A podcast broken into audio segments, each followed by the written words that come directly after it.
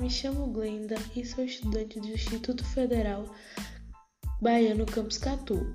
Hoje eu vim falar sobre um projeto de sucesso para a resolução de alguns problemas presentes na favela.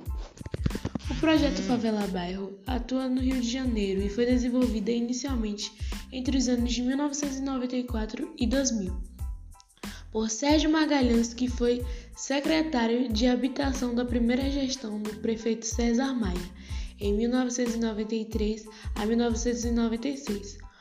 O programa Favela Bairro considera como um dos principais problemas a serem enfrentados nas favelas a integração social dessas áreas com a cidade e a promoção dessa integração juntamente com a sua transformação em bairro. As principais ações propostas para integrar as áreas da favela ao tecido urbano da cidade compreendem a completação ou construção da estrutura urbana principal, a oferta de condições ambientais para a leitura da favela como um bairro da cidade, a introdução dos valores urbanísticos da cidade formal como um signo da sua identificação como bairro, ruas, praças, mobiliário e serviços públicos. A inserção das favelas